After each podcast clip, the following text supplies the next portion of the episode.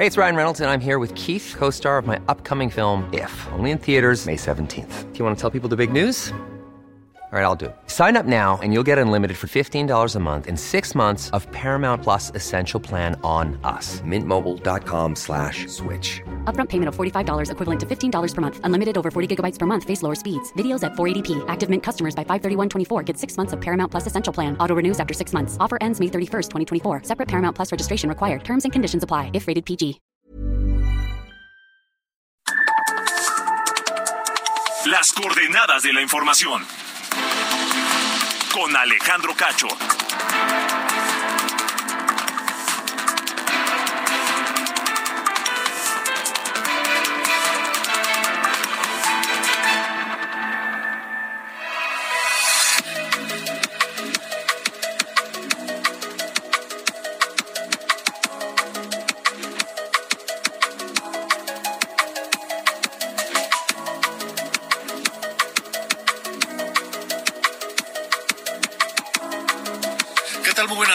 Ocho en punto, tiempo del centro de la República Mexicana. Continuamos en Heraldo Radio transmitiendo para todo el país a través de nuestra cadena nacional. Bienvenidos a las coordenadas de la información. Yo soy Alejandro Cacho y les saludo con enorme gusto esta noche de martes 11 de, abril de 2023.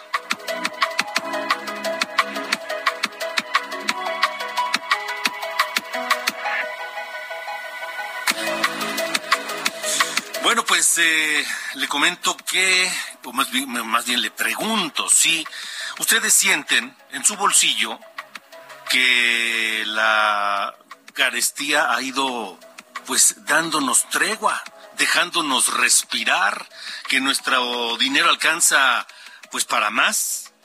Es la pregunta que le hago esta noche aquí en las coordenadas de la información, porque mire, el dato que tenemos es que la canasta básica, esta que contempla un paquete de pues de productos básicos, como su nombre lo indica, y que fue incluida en este programa, en este eh, paquete contra la inflación y la carestía que hizo el gobierno desde mayo del año pasado, y que no ha funcionado realmente como todos hubiéramos querido. Yo no sé cómo el, el, gobierno, el presidente, ve como crítica y una campaña en su contra el hecho de que todos nos quejemos de que las cosas están caras, de que los precios pues suben y suben y suben y la inflación pues nos sigue ahogando. ¿Cómo el presidente puede pensar que se trata de una campaña en su contra eso? Es que es la realidad que vivimos todos los días en el bolsillo, en nuestro presupuesto familiar. En fin, bueno, pues le decía yo, esta canasta básica que para el gobierno está más barata, en la realidad es que está más cara. Y no poco, ¿eh? No poco. Estaremos hablando del tema esta noche con Cuauhtémoc Rivera, el presidente de la Alianza Nacional de Pequeños Comerciantes. El porcentaje de cuánto ha subido la canasta básica, de cuánto más cara está la canasta básica hoy que hace 10 meses, le va a sorprender. Lo tendremos más adelante aquí.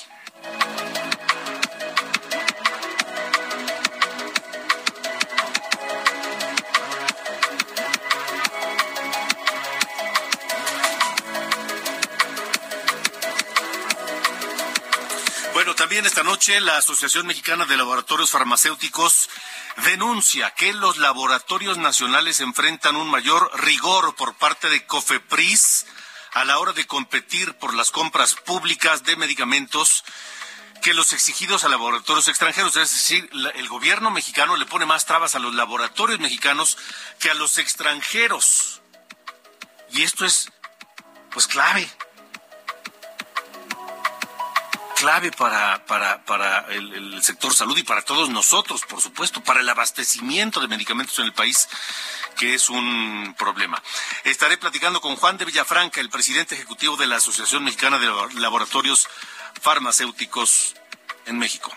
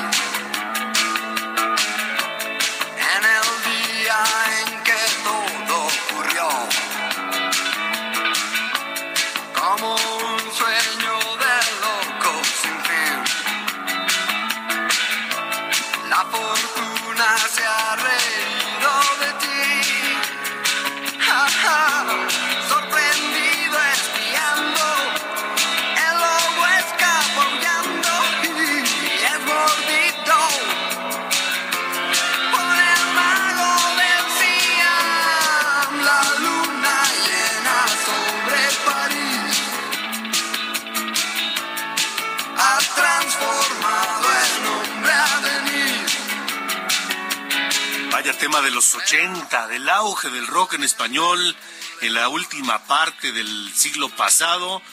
Eh, esta, esta- esta y otras varias rolas muy, muy buenas y muy nostálgicas de los 80. Mi querido Ángel Arellano, ¿cómo te va? Buenas noches. Muy bien, gracias Alejandro. Y hoy a propósito de esta canción, hoy les quiero traer la historia de esta canción de la Unión Lobo Hombre en París. Ajá. La escribió Rafael Sánchez, cantante de la banda. Es una adaptación del cuento El Lobo Hombre de Boris Vian, un escritor, poeta, músico y cantante francés, nacido en 1920 y fallecido en 1959. Narra la historia de un lobo vegetariano, es un lobo llamado Denis, a quien le gusta coleccionar, coleccionar autopartes. ¿Qué te parece? Ahí de los choques que había cerca de un bosque donde vivía a las afueras del- de, de París. A Denis le gustaba dar paseos por el bosque y pues de repente se encontraba por ahí parejitas que se iban a la soledad de aquellos parajes y pues como queriendo no ahí los espiaba, pero un día, un día espiaba a un hombre lobo sin saberlo, uno, uno que le llamaban el mago del Siam y que pues estaba intentando seducir a una muchacha, pero Denise es descubierto y huye, pero alcanza a ser mordido. Recordarás la estrofa Sorprendido espiando, el lobo escapa aullando y es mordido por el mago del Siam. Sí, recuerdas, ¿no? Sí, sí, sí, Y pues sí, como sí, sí. consecuencia de esa mordedura se convierte en un lobo hombre. Pues si es un es lobo, no se convierte en hombre lobo, se convierte en lobo hombre. Y aprovechando su nueva personalidad, se escapa a París bajo la apariencia humana, se, se aloja en un hostal, visita ahí un bar con restaurante y mientras está cenando una muchacha le hace ojitos, se la lleva ahí a, su cuarto del hostal, pero al terminar resulta que le cobran algunos francos. Denise se enoja mucho porque dijo, pues ¿qué pasó? Que pensé que era de cuates, ¿no? Pero pues no. Es- Entonces esta muchacha le llama a sus, a sus dos padrotes, a sus cuidadores, enfrentan a Denise y Denise los mata. Después de, este crimen regresa huyendo hacia el bosque y es parte de lo que dice esta canción. Recordarás esta parte que dice, mientras está cenando, a, a ver, súbele. Ah, bueno, está lo, de, lo del mago del Cian, pero dice, mientras está cenando, junto a él se ha sentado una joven con la que irá a contemplar la luna llena sobre París. Algunos francos cobra Denise. Aú, lobo hombre en París. ¿Qué tal con esta historia, Alejandro? Gran, gran, gran historia y gran descripción la que has hecho esta noche. Sí, Ángel. pues así arrancamos, pero más tarde le cambiamos el ritmo. ¿Qué te parece? Me parece muy bien, como, como para dónde le vamos a tirar al rato. ¿Te gustan las Pointer Sisters? Eh, sí, claro. Ah, pues por ahí nos vamos a ir más o menos. Bueno, me parece ¿Sí? muy bien. Bueno, gracias, Alejandro. gracias. Mientras está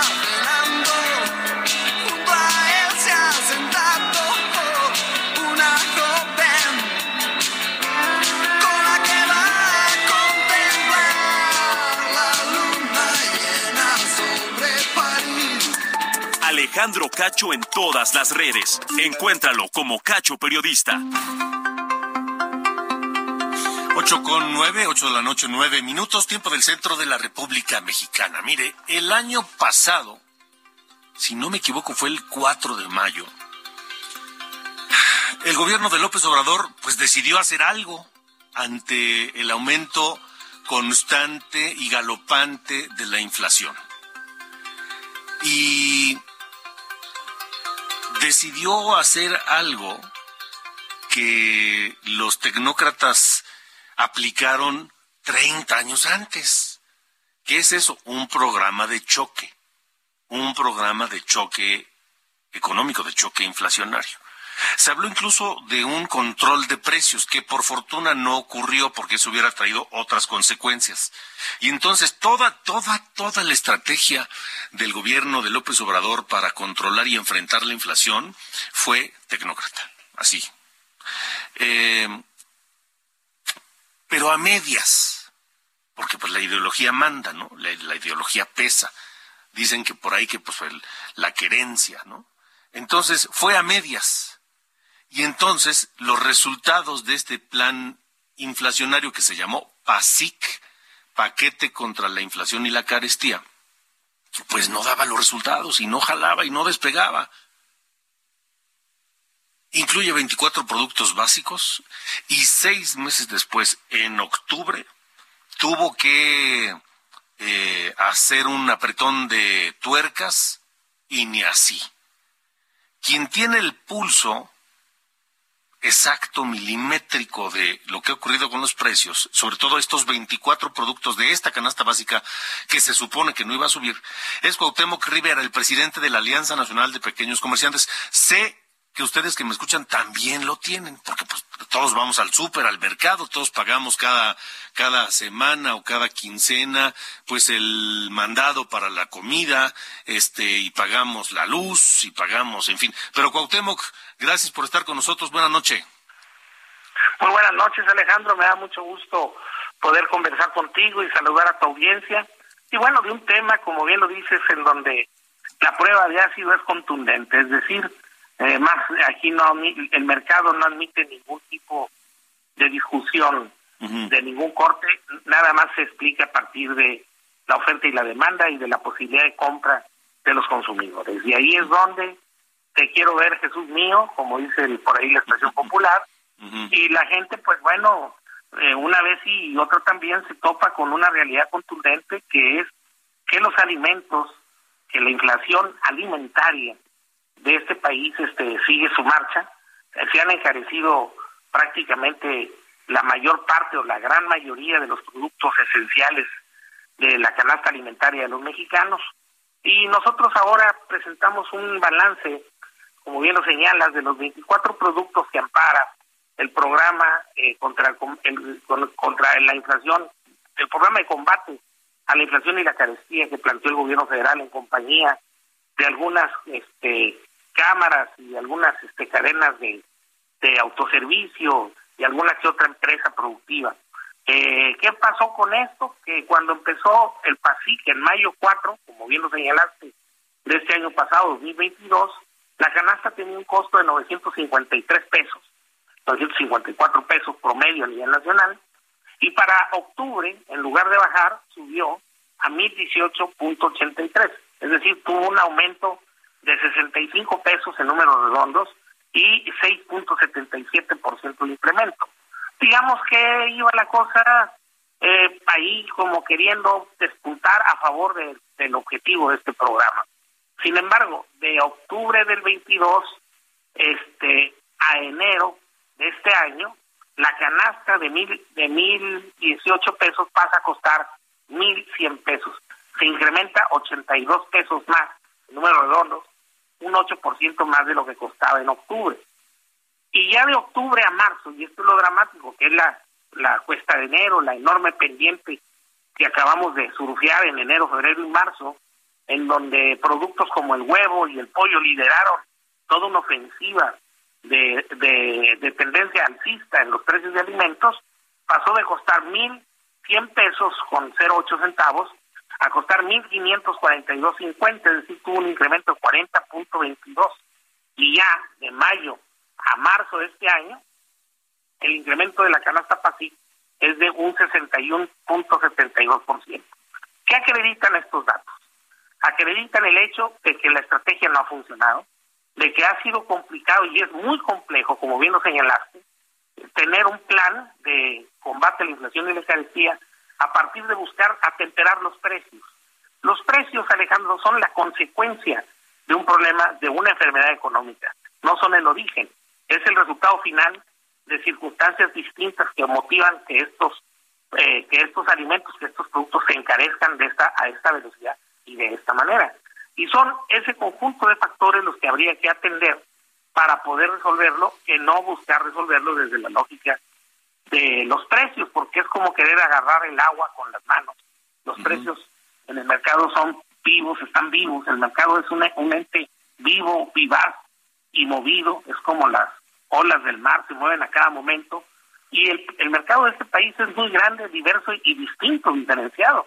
Entonces, es difícil de llevar una estrategia como la planteada, y aquí está acreditado, no, no, no ha dado el resultado esperado, el PASIC este, no está funcionando, no ha funcionado al corte, prácticamente de un año, han pasado 10 meses, prácticamente el año. Y bueno, quisimos hacer este balance para dejar claro que mientras que se dan números por parte de INEGI, Banco de México, de que la inflación está cediendo y está bajando a 7 a 6.85 y todo, reconociendo incluso ellos mismos que la de los alimentos está en 7.11, lo que sí se está viviendo en el país es una inflación alimentaria. Es una inflación que está dejando a muchos hogares del país en condiciones de no poder resolver su consumo esencial, de no poder llevar los alimentos, la comida que ellos pretenden y quieren y aspiran llevar a las mesas de sus hogares. Y eso está hackeando la alimentación, la nutrición de más del 40% de este segmento de la población del país que vive del esfuerzo, que vive del trabajo y que son los que más gastan de sus ingresos para comprar comida. Es decir, 90 centavos de cada peso que ganan lo dedican a la compra de alimentos. Este es el parte, Alejandro, es un parte duro, pero que debemos de señalar para que se, no se pierda el, el, no que queremos quitar el dedo del, del, de la llaga, porque ahí está el problema. Como dicen, y, y, y el dinosaurio ahí está, y siguió ahí, sin embargo, aquí sigue la inflación. No se ha ido y está golpeando en la parte más complicada del consumo de los mexicanos, que es el de los alimentos y el de la comida. A ver, Cuauhtémoc, me quiero detener en este dato que, que acabas de mencionar y quiero que por favor nos lo repitas con, con, con detalle. Sí. sí. Hay familias mexicanas que están gastando 90 centavos de cada peso en alimentos? Claro, esto es eh, un dato duro que lo tiene claramente descrito el, el INEGI, el Coneval, en el sentido de que la gente de trabajo, Alejandro, eh, trabajan para comer, es, eh, digamos, viven una situación de facto como si fuera una condición de tienda de raya. Sí, mucho de los ingresos, el 90% de sus ingresos, lo destinan para comprar comida. Y si ese es el destino de sus ingresos, y se encuentran con que los alimentos que se consumen están encarecidos de la manera que está pasando ahorita en el mercado, pues son los que pagan más las consecuencias de esta inflación. Por ejemplo, el huevo, por darte un dato puntual, eh, todo el mundo sabemos que el huevo se encareció brutalmente en este último trimestre y es la proteína más popular de la de la huella alimentaria de los mexicanos.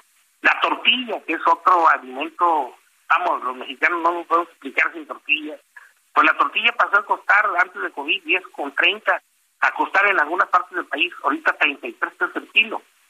El pan o la telera o el bolillo, el precio promedio nacional ahorita es de 4 pesos con 50 y antes de COVID está costando 70, 90 centavos la pieza. Ahorita hay lugares en el país en donde una telera y un bolillo se llega a vender hasta en 10 pesos, Alejandro. Esto está pasando en México, o sea, no podemos oslayarlo ni ocultarlo, y eso hace que la gente que, que trabaja, que se las dé duras, que está pasando por problemas, pues ya desde la enfermedad del COVID, perdieron seres queridos, perdieron empleos, se cerraron negocios, se están recuperando, están peleando y están haciendo todo su esfuerzo por volver a, salir adelante, pues se topan con que uno de los diques más duros que están encarando como, como consumidores y como, como ciudadanos, como mexicanos, es precisamente que los alimentos están eh, muy encarecidos, que los servicios básicos del hogar, eso que decías tú también, que son aquellos de o sí o sí, que son el tema de el, el agua, el gas, el, el, el predial, el, el, la telefonía, los datos, el transporte, que es, son gastos que se tienen que hacer en un hogar para moverte, para, para estar comunicado, para tener luz, para tener agua y poder bañarte, para tener gas y poder cocinar. Bueno, esto está también encarecido, entonces son es el XY del consumo esencial, lo que mueve a muchos hogares mexicanos y donde se las ve negras para salir mes a mes con estos compromisos y y eso es lo que estamos reportando y la suerte lo principal es lo del accesorio. ¿Quién es el accesorio en este caso? Pues los comerciantes, porque los comerciantes bailamos al son que nos toque la demanda. Y si la demanda se empobreció, si la demanda está en aprietos, si la demanda está en condiciones maquinales, pues así está el consumo y así están las ventas. Entonces nos da igual que a los a, a, los que vendemos nos da igual que a los que compran, o sea, es un momento complicado en donde pues está todo agarrado con con marginalidades y esto es lo que estamos reportando, que la inflación alimentaria sigue golpeando terriblemente. ¿Qué es, ¿qué es lo que habría que hacer, Cuauhtémoc? Estamos, eh, estamos platicando esta noche aquí en las coordenadas de la información con el presidente de la Alianza Nacional de Pequeños Comerciantes, Cuauhtémoc Rivera. ¿Qué es lo que habría que hacer para empezar a, pues, a revertir esta carestía de los alimentos? Pues mira, como bien te lo digo, este, nosotros nos queda muy claro que aquí lo que hay que buscar decantar y transformar y alinear o como se diga, eh, es a la demanda es el patrón de hábitos de consumo de la población. Entonces, cuando esto se toca, eh, el talento de las políticas públicas del actual mandato llegan a temas eh, fundamentalistas y hasta cierto punto maniqueos, de decir, vamos a prohibir que la gente coma o consuma tal o cual cosa. Y eh, se quieran apoyar en las prohibiciones y en las políticas punitivas para poder pensar que con eso van a lograr que la gente cambie sus sus preferencias de consumo. Y la verdad, eh, Alejandro, ya llevamos años en ese error, no se avanza un milímetro, porque nada puede cambiar a la fuerza, ni los zapatos no entran a la fuerza, ni los calcetines, ni nada. Y lo que nosotros hemos dicho es, tenemos que dar información veraz, tenemos que elevar la educación, tenemos que hacer campañas persuasivas, afirmativas, pero correctas en positivo.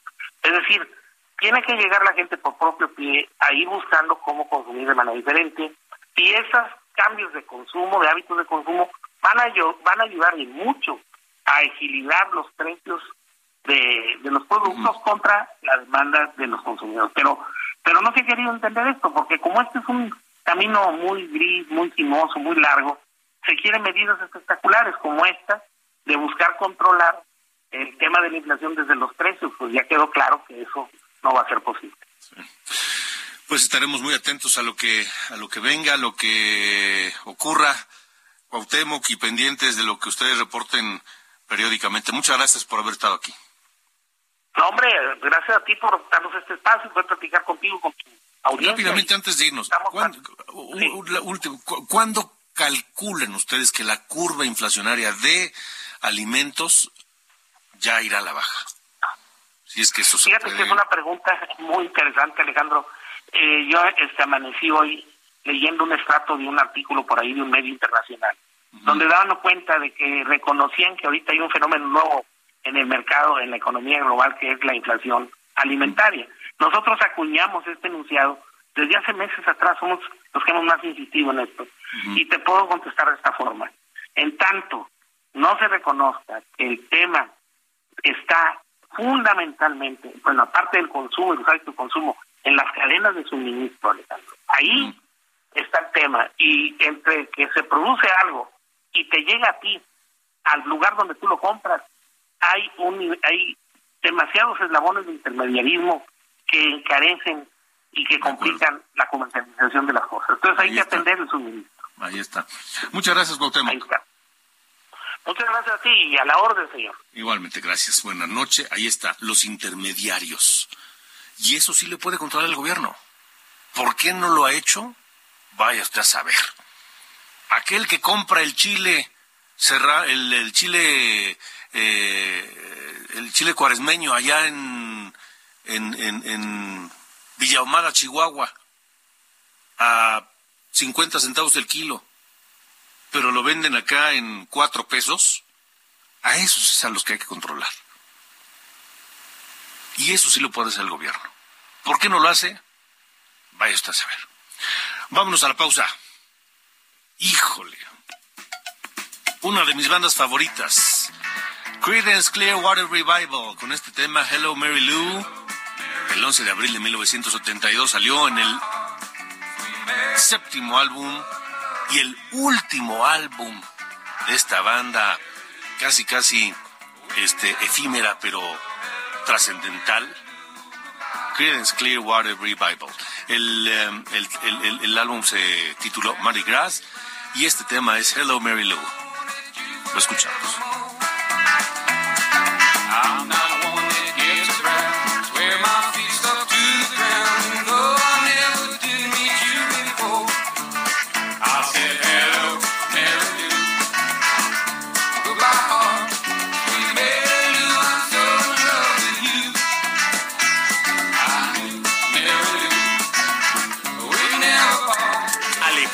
Cacho en todas las redes. Encuéntralo como Cacho Periodista.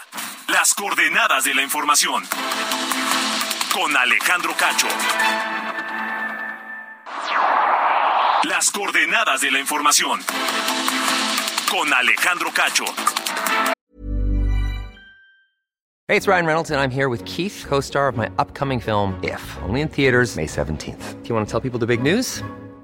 All right, I'll do. Sign up now and you'll get unlimited for $15 a month in six months of Paramount Plus Essential Plan on us. Mintmobile.com slash switch. Upfront payment of $45 equivalent to $15 per month. Unlimited over 40 gigabytes per month. Face lower speeds. Videos at 480p. Active Mint customers by 531.24 get six months of Paramount Plus Essential Plan. Auto renews after six months. Offer ends May 31st, 2024. Separate Paramount Plus registration required. Terms and conditions apply if rated PG.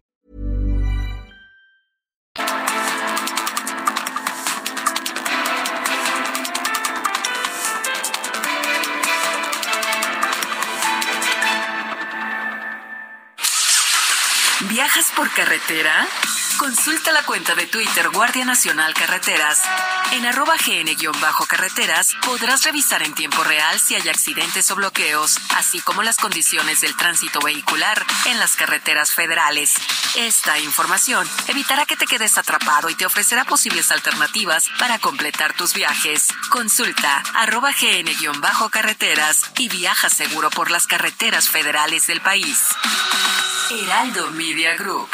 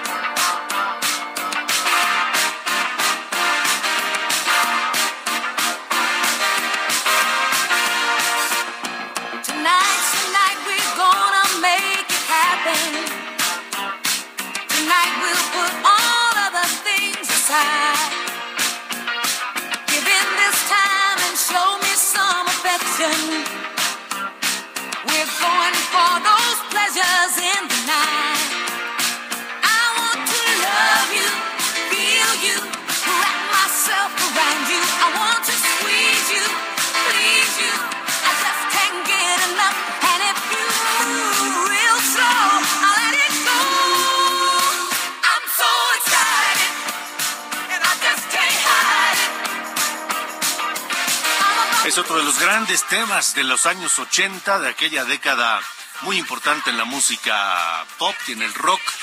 Es este tema de The Pointer Sisters, I'm So Excited, la más eh, conocida de esta agrupación, eh, y de la que fue cantante June Pointer, mujer nacida en Oakland, California, el 30 de noviembre de 1953 y que murió el 11 de abril de 2006, tenía 52 años y quedó, por supuesto, en la posteridad con este tema I'm So Excited de The Pointed Sisters.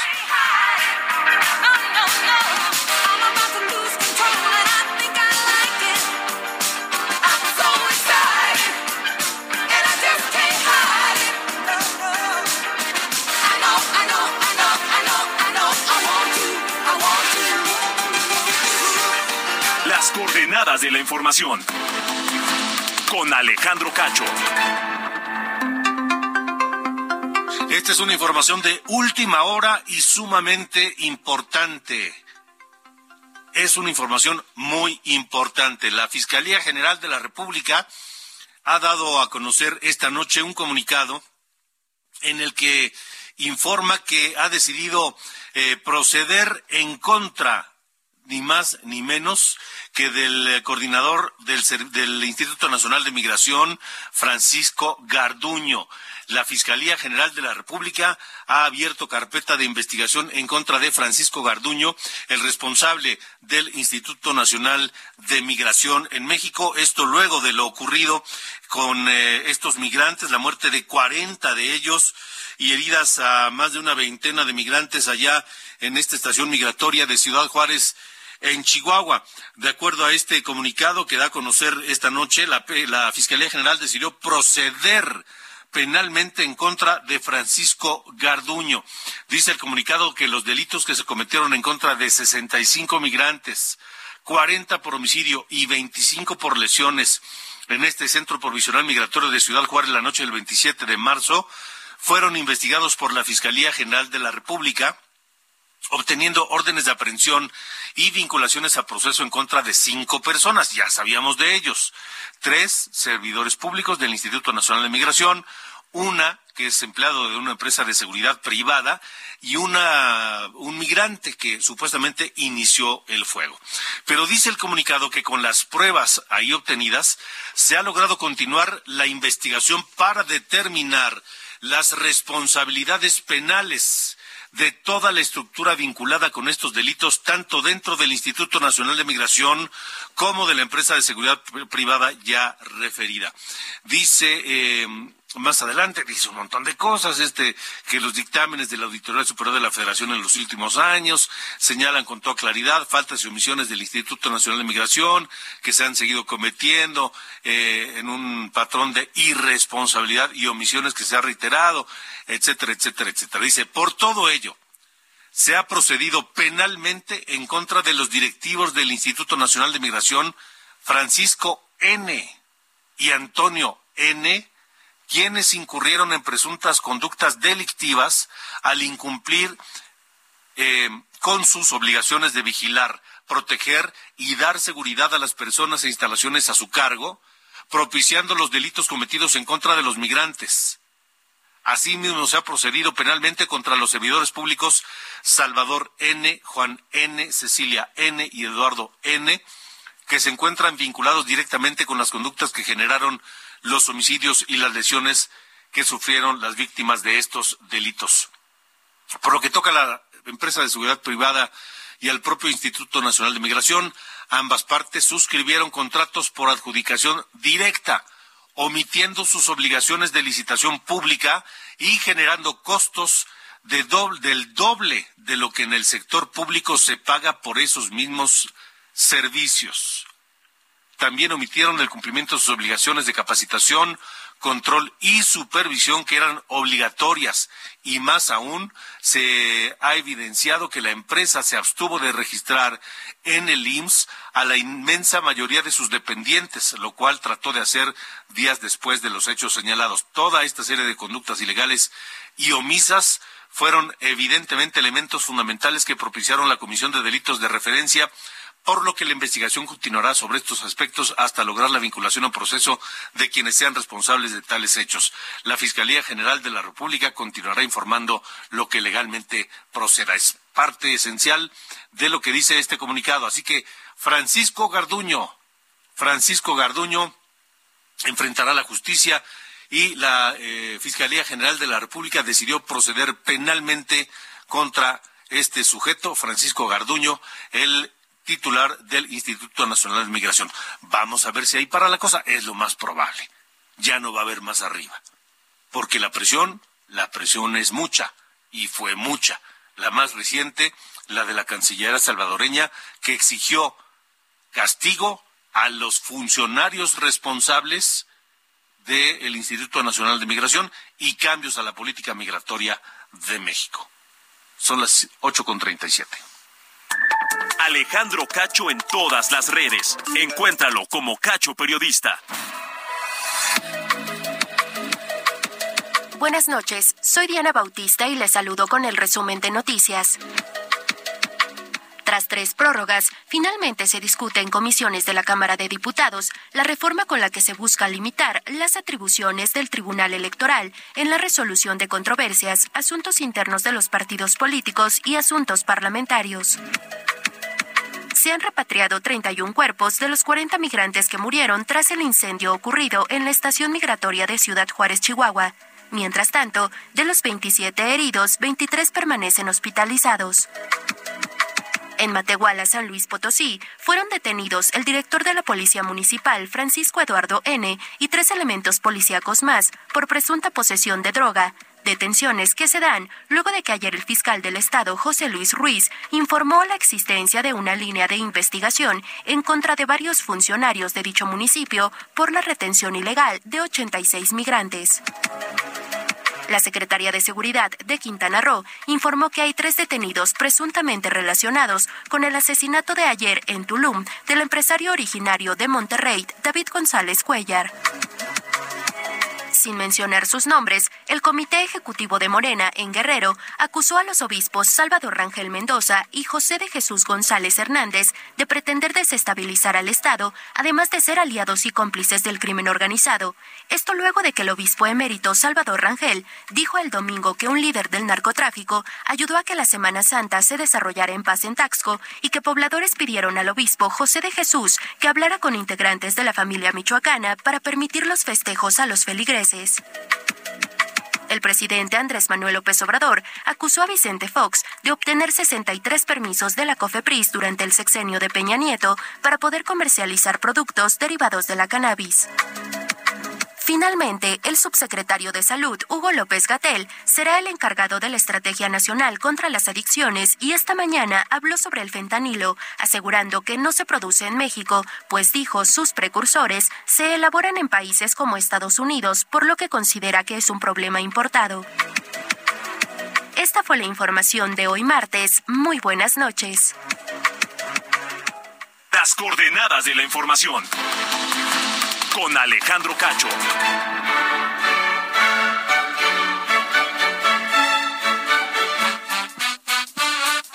¿Qué pasa, mi querido Sir Allende? Buenas noches. Buenas noches, mi estimado señor Cacho. Oye, remada rápido, nada más para que no se nos pase. eh, Dígame. la Cámara de Diputados aprobó por unanimidad, estamos hablando de 439 ¿verdad? votos, que para eh, ser diputado solamente se necesiten 18 años y para ser secretario de Gobernación 25. O sea, eso significaría que yo ya podría ser secretario de Gobernación.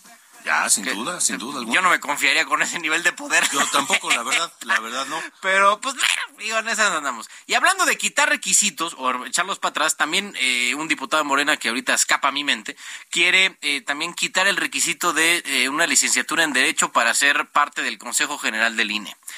No soy fan. La verdad, eso de andar echando para atrás requisitos, no me encanta la idea. Digo, igual, para ser diputado puedes tener, a partir, a partir, en este momento son 21 años. Entonces tampoco así que digas tres años no van a hacer la diferencia entre No una y otra gran cosa. diferencia, exactamente. No, o sea, y aparte, en, el mejor de los casos vas a estar estudiando una licenciatura, no te vas a estar educando. Pero bueno, al final pues, ya veremos qué pasa. La idea es como ampliar, ¿no? Asuntos de, de participación de los jóvenes, pero eh, pues no sé si, si ampliarlo lo logre, porque al final a los 18 años, pues, tío, yo me voy a ver muy, este, eh, ya pues, como señorón, ¿no? Pero ¿qué sabes de la vida a los 18, mano? O a los 25. O sea, la cosa es que hay que pues, tomárselo con un gramo de seriedad. Digo, al final llegará quien tenga que llegar, que tenga la capacidad de ejercer esos, esos puestos y el día nos eh, llevará, ¿no? Así. Así, así van a andar en la Cámara de Diputados en un rato, güey. Van a andar, eh, eh, mm, Sí, disculpe, sí, sí. diputado. Se van a andar peleando por el chupón. Sí, güey, que de por sí ya son bastante, unos bastante llorones, ¿no? Ah, pensé En que fin, ibas a decir y bastante. mamilas varios. Sí, mamilas, sí. Bueno, Órale, pues. En esas andamos, pues. Sale, gracias. Ay. Dios.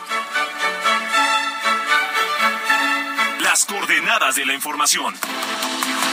Con Alejandro Cacho. Vamos rápidamente a Oaxaca porque hay un tema que preocupa y mucho.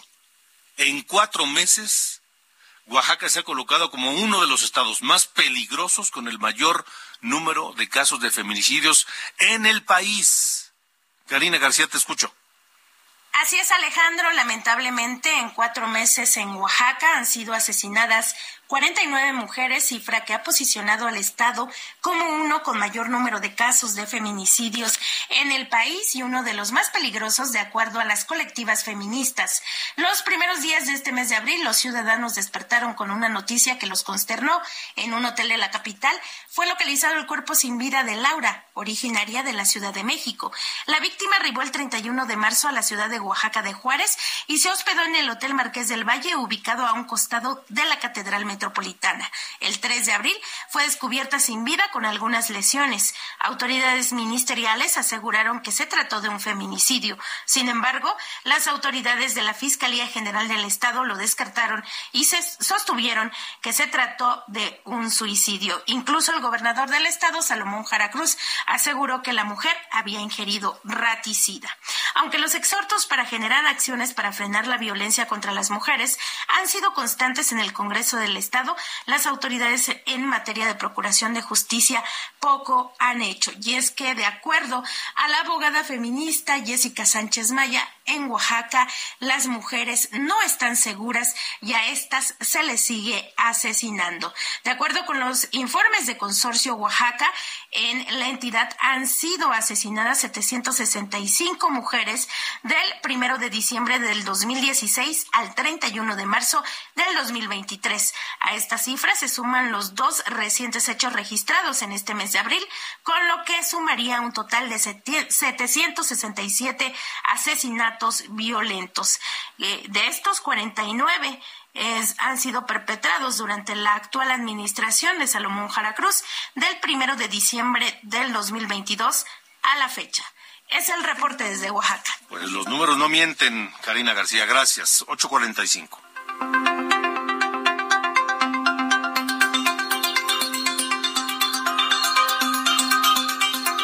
Bueno, vamos a cambiar de tema porque eh, ya le, comentaba al inicio del programa de este reporte, esta denuncia de la Asociación Mexicana de Laboratorios Farmacéuticos que dice el gobierno de México le pone más trabas a las eh, farmacéuticas mexicanas que a las extranjeras y de ahí puede ser, no sé, me imagino, parte del desabasto de medicamentos que padecemos todos en este país.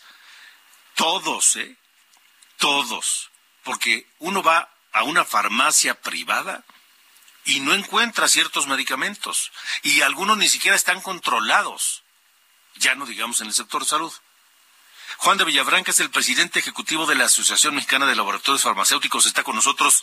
Juan, gracias y buena noche. Alejandro, muy buenas noches, qué gusto saludarte. Igualmente, a ver, ¿cómo está esta situación? ¿Qué es lo que está pasando? Bueno, mira, nosotros lo que queremos es, en pocas palabras, piso parejo. Es que, que, que sea lo mismo que piden a los nacionales que a los extranjeros. Y sí hemos sentido que de repente dan más facilidades a los extranjeros que a los mexicanos. Eh, ese es un punto importante porque a final de cuentas esto se va a traducir, como bien dijiste, en que haya abasto de medicamentos, nuevos precios más baratos, este, eh, que llegue el medicamento a, a todo mundo y por eso es fundamental que, que, haya las mismas facilidades a los mexicanos que a los extranjeros, ¿no? Y eso es lo que sí hemos pedido y, y pues que hemos sentido que de alguna manera no se ha dado como, como, como debiera de ser, ¿no? ¿A qué se debe, Juan? Es decir, el, el gobierno actual, desde el día uno, pues la agarró contra las farmacéuticas. Pues mira, el papel de la agencia regulatoria es muy importante, ¿no? Yo creo que sí debemos también reconocer que han hecho un esfuerzo para tratar de avanzar en diversos trámites. Uh -huh. Sin embargo, tienen un rezago alto, ¿no? En términos de nuevos registros, certificados de nuevas prácticas en, en permisos de importación. Y lo que vemos lo que hacen en otros países, como es el caso de Estados Unidos, ellos son mucho más rigurosos con los extranjeros, o sea, para los que vienen, productos que van de Estados, de fuera de Estados Unidos a Estados Unidos, que dentro de Estados Unidos.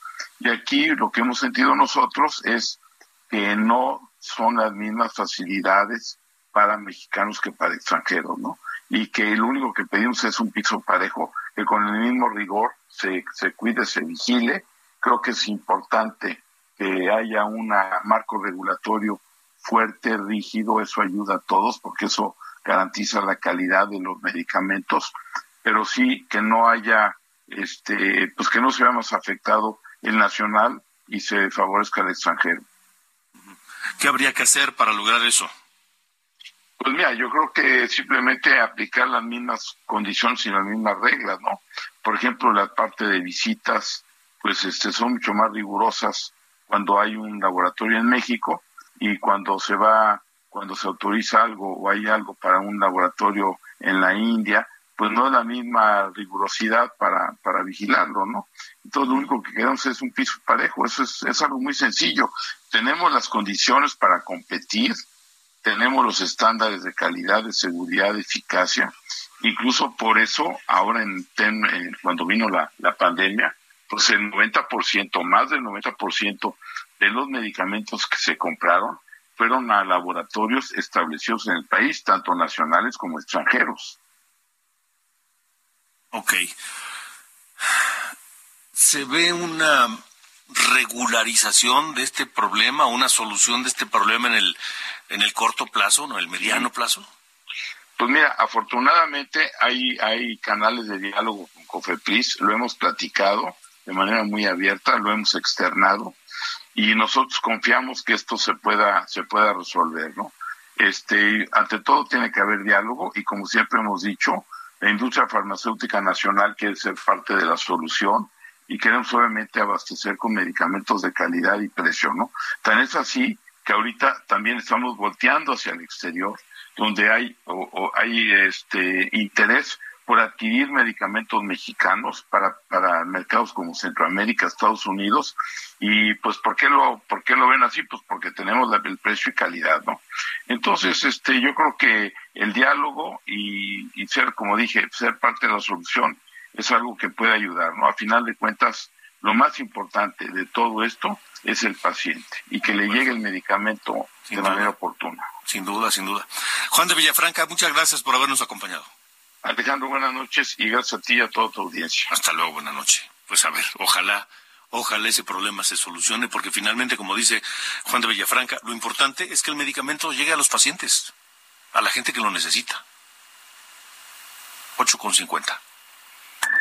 Alejandro Cacho en todas las redes. Encuéntralo como Cacho Periodista. Bueno, pues vamos a la información de lo que ocurre en las campañas de este 2023, en la ruta 2023. Vamos contigo, José Ríos, corresponsal en el Estado de México. Buenas noches. ¿Qué tal Alejandro? Buenas noches, te saludo con gusto a ti y aquí nos escuchan por la señal del Heraldo Radio. Bueno, te informo que la representación de la campaña de Morena, Partido Verde y Partido del Trabajo de la candidata Delfina Gómez solicitó al Instituto Electoral del Estado de México postergar del 20 al 28 de abril la organización del primero de los dos debates que se organizarán en estas campañas mexiquenses. El documento Alejandro lo ingresó César Paz Ruelas, representante de la candidatura de Morena ante el Comité Especial de Debate del Instituto Electoral del Estado de México, argumentando Alejandro que pues por cuestión de agenda hacen esta solicitud de postergar los debates, por lo que este hasta el 28 de abril es cuando la candidata Delfina Gómez podrá asistir. Hay que apuntar Alejandro que pues esto llama la atención porque tanto Delfina Gómez como Alejandra del Moral pues tuvieron unos días de asueto por la cuestión de las vacaciones de Semana Santa y ya fue hasta esta semana que reiniciaron actividades, mientras que también llama la atención que la candidata Delfina Gómez eh, tomó tanto el lunes como el martes este, agenda privada sobre sus campañas y pues bueno, llama la atención que también pues eh, se, se realice esta postergación de los debates. Hasta el momento pues estamos a la espera de la respuesta del Instituto Electoral del Estado de México y así como de la misma candidata Alejandra del Moral sobre esta solicitud que realiza el equipo de Morena rumbo a las elecciones del próximo 4 de junio en el Estado de México. Alejandro, este es el informe que te tengo. Oye, José, ¿y solamente pidió posponer el primer debate o con él se pospone también el segundo? No, hasta el momento es el primer debate. El segundo, pues todavía permanece eh, durante el mes de mayo. Lo que ahorita está pendiente, pues es la decisión de temas, ¿no? Pero hay que, pues, apuntar, Alejandro, que, pues, estos debates no se deciden de un día para otro. Sabemos que esta organización de estos eventos, pues, se realizan incluso con mayor antelación, incluso previa a las campañas y hasta la designación de las candidatas. Entonces, pues, llama la atención de esta, de esta postergación. Claro, claro, claro. Muy bien, José, gracias por el reporte. Seguimos pendientes. Buenas noches. Seguro pendiente, sí, sí, extraño, ¿eh? Extraño este, este, esta solicitud de Delfina Gómez, posponer el debate. Alejandra del Moral ha insistido en que quiere cinco debates. Hay organizaciones civiles que han también eh, eh, propuesto eh, la realización de debates para temas específicos, como cuál, como pues ni más ni menos que el de la seguridad pública ni al llamado de Alejandra del Moral ni al de las organizaciones civiles ha respondido la candidata de Morena, Delfina Gómez, y ahora pide que el primer debate se posponga. Me parece que la lógica diría que si se pospone el primer debate, pues habría que posponer el segundo debate. Bueno, en fin, vamos a ver. Vamos a ver qué es lo que pasa. Ya nos vamos, se nos acaba el tiempo. Híjole, esta mujer a mí me fascina como canta. Súbele, súbele, por favor, porque si se revientan las bocinas, pues yo las pago, Ulises. Venga.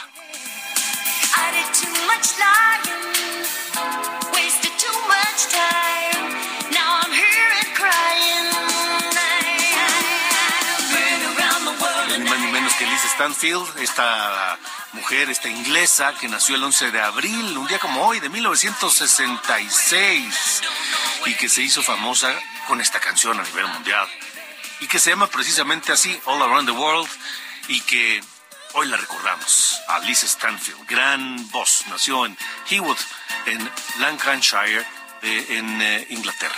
Con eso nos vamos. Gracias, pásela bien. Yo soy Alejandro Cacho. Hasta mañana. I was the one,